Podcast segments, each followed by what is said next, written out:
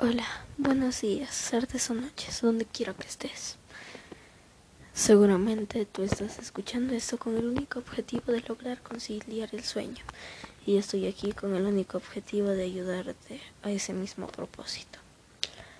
El día de hoy voy a leerte un cuento el cual creo yo que va a hacerte lograr relajarte y tal vez conciliar el sueño.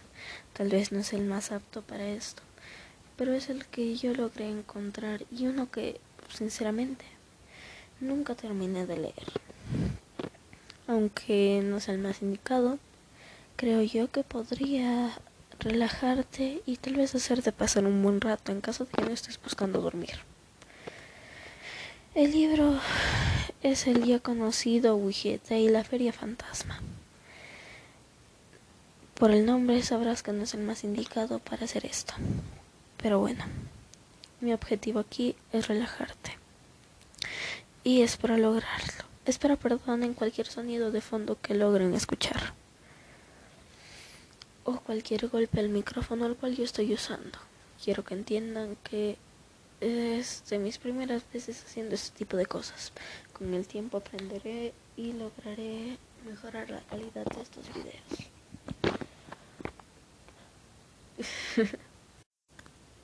Capítulo 1. La prueba de altura. La expectación se notaba en el ambiente.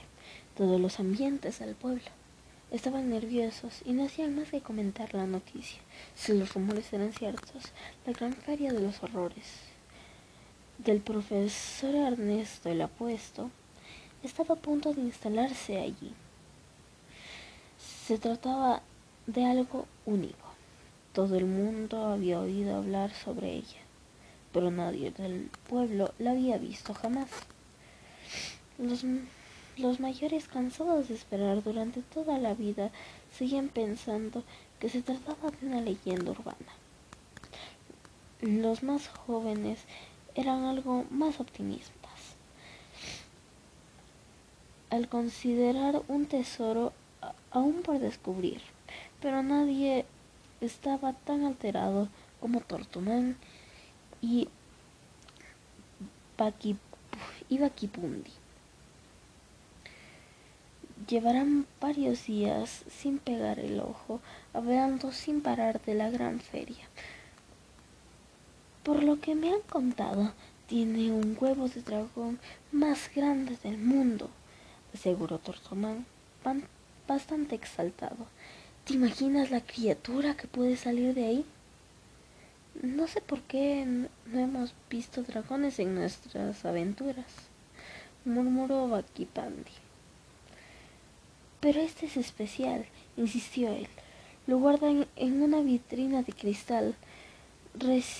resiste a las almas a las altas temperaturas. Pero lo que pueda por lo que pueda pasar. Bakipandi sacudió la cabeza. Yo he leído que tiene la sala de espejos más aterradora del mundo. ¿Cómo te va a dar miedo una sala de espejos? preguntó Tortumán. Porque te enseñan cosas que asustan, aclaró Bakipandi. En algunos engordan y te deforman, en otros te hacen ojos saltones. Vete a ti con esos ojos saltones, sí que tiene que ser aterrador. Entre risas y bromas, las dos mascotas se terminaron de acostar a las tantas horas de la madrugada. Tal vez por eso Willy y Vegeta habían optado por comprarse tapones de los oídos. Ellos también tenían muchas ganas de visitar la gran feria, pero eso no los iba a ir pero eso no iba a hacer que llegase antes. Y además, les encantaría dormir. Cada vez que vivían una aventura terminaban agotados. Por eso aprovecharon para los días de tranquilidad para descansar y recuperar energías. Aquella mañana de sábado, Willy y Vegeta con sus tapones bien ajustados estaban sumidos en un profundo sueño en el que vivían una inocente aventura en un mundo de caramelos. y Bakipandi dormían a pierna suelta, como en los días anteriores. Se habían acostado muy tarde. La emoción era aún mayor, porque precisamente ese sábado por la tarde se inauguraría la famosa serie, la famosa feria. Lo siento. Hacía un buen rato que había amanecido el pueblo. La gente aprovechaba la mañana para hacer todo tipo de recados, pues la tarde la tenían reservada para la inauguración. El sol brillaba con, las, con fuerza y se colaba por las ventanas de la casa donde Vegeta y Willy disfrutaban sus dulces sueños. De pronto, Willy sintió un golpe. Desde cuando las nubes de algodón de azúcar daban puñetazos de boxeador. ¿Acaso habías sido un bastón de caramelo? Sintió como su, su cuerpo se movía violentamente, como si alguien estuviera sacudiéndole. No oía nada, gracias a los tapones, pero los, los, los golpes eran tan reales que no tuvo más remedio que abrir uno de los ojos. Levantó el párpado lentamente para encontrarse perdón, levantó el párpado lentamente para encontrarse con el, ro con el rostro de color verde a escasos centímetros de su cara. El grito de Willy hizo que los tapones de sus oídos saliesen disparados como corchos de botella de cava. Tortumán, me has dado un susto de muerte se quejó Willy, incorporándose ligeramente. ¿Se puede saber qué pasa?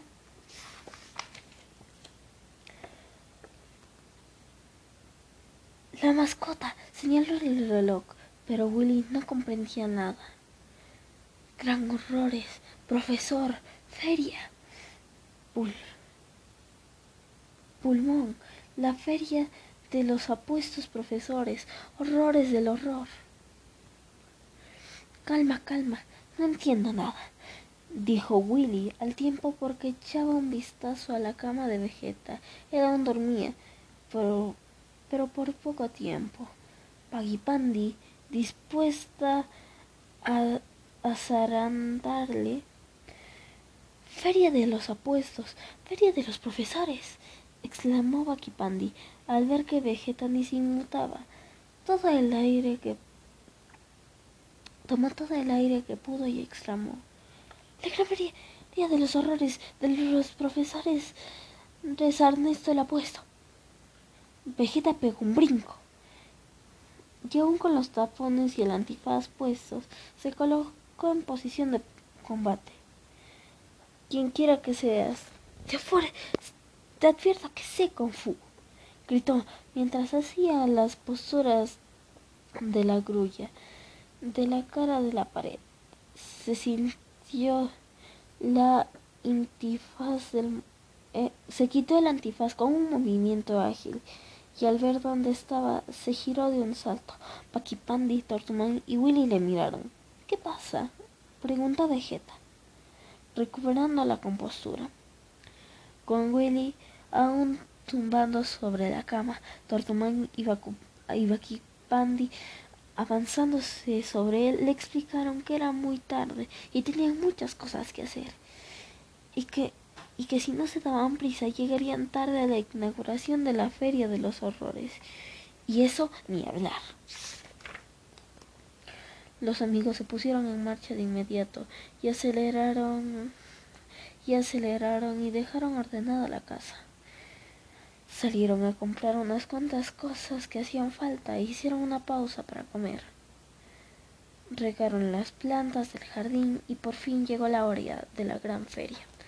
Se habían instalado en, en una explana a las afueras, y si había ahí se dirigía a todos los habitantes del pueblo, deseosos de ver la, la famosa colección de monstruos y horrores. A mí no me van a pillar, murmuraba Bakipandi. He estudiado todos los espejos del pueblo esta semana, así que recordaré uno mágico si lo veo. ¡Qué buena idea! dijo Tortumán, con rabia de no haber pensado en eso antes. Willy y Vegeta caminaban tranquilamente. No podían ir más rápido porque la multitud se los impedía. Disfrutaron al ver a sus vecinos, específicamente a los niños, tan emocionados. Algunos hasta se habían disfrazado. Willy estaba a punto de decir algo cuando vieron los letreros luminosos de la feria.